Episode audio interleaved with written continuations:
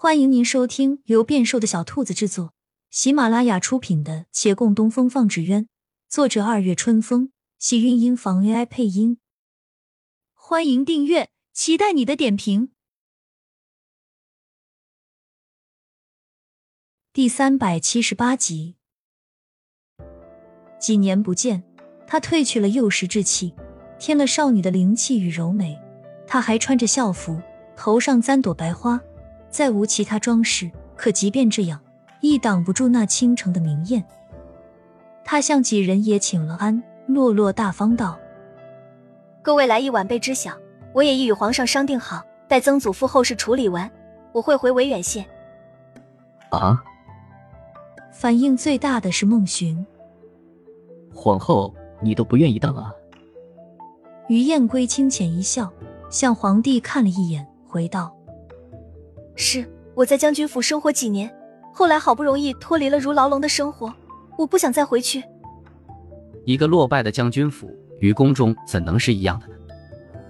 于我而言无差，全与贵并非是所有人的向往。我喜欢这烟水人家的生活。烟水人家，孟寻觉得这话有些熟悉，他不经意朝月兰看了看，又低头一笑。可不是吗？有些人穷其一生趋之若鹜的东西，在另一些人眼里不过草芥。于燕归又道：“但民女还有一话，唯愿皇上做一代明君，叫我朝天下长青，世间分明。”是，我已答应过你，你放心。两人相视而笑，也将就此别过。而孟寻在小声嘀咕：“皇上，你这话该许给天下百姓。”而不是为一人啊！他这般随意念叨的时候，忽然有什么在脑海中一闪而过，他用力捕捉，含糊的重复：“是分明，世间分明，风中长鸣，许是巧合，但血脉相连的人，冥冥之中自有缘分天定。”他又暗暗看了眼洛长青，眼前拂过县城外那一片林种，又是一年春草新绿。可那儿往往会开漫山遍野的小小白花，他的感叹无人回应，大抵都未听见。须臾后，李慕言开口：“你回维远县，是去县衙还是长青斋？”于燕归在躬身行礼，缓声道：“哪儿都不去，我去乌衣寨。”什么？于燕归料到他们会惊讶，从容解释：“我以前在将军府的时候。”就听说过姑姑，那时我在高墙大院中，最为向往的就是她那般恣意生活，江湖为家，无拘无束，多好啊！你莫把事情想的那么简单。孟寻忍不住接话道：“我们在维远县这么多年都看得到，你姑姑她这山匪可不好当。最开始，只要有坏事，百姓们必当第一时间想到他们。那时候他们可没少挨骂。后来官府出面要剿匪。”他朝李慕言努努嘴，得亏碰上的是李大人吧？若是换做其他人，早在剿匪的时候，他可能就被抓了。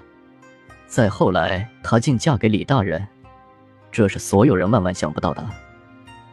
然而，自打嫁人后，他那乌衣寨大当家的身份，基本是名不副实了。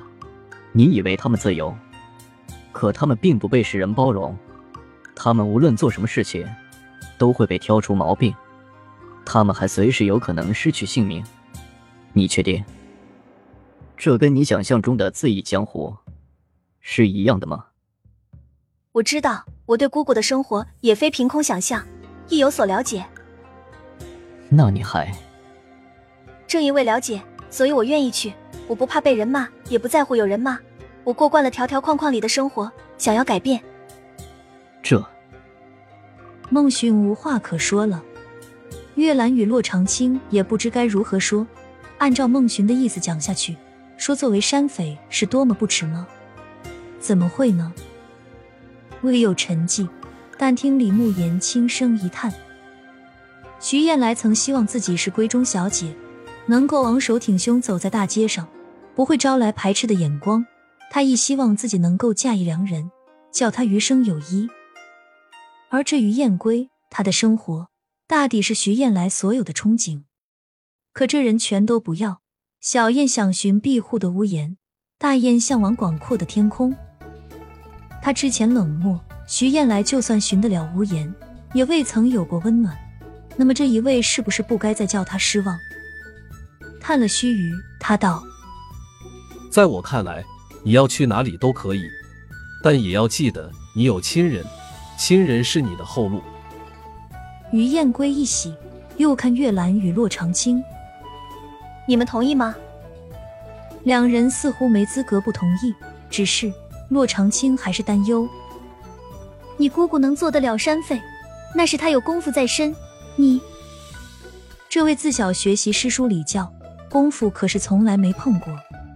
对方心中了然，笑道：“谁说只有会功夫，才能做得了山匪的？”这倒叫洛长青哑言了。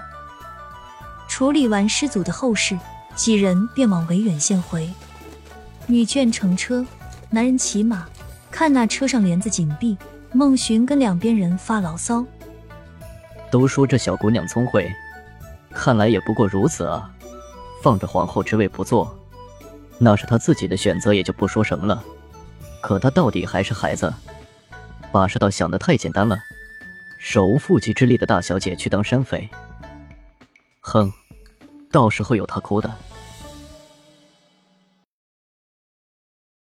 亲亲小耳朵们，本集精彩内容就到这里了，下集更精彩。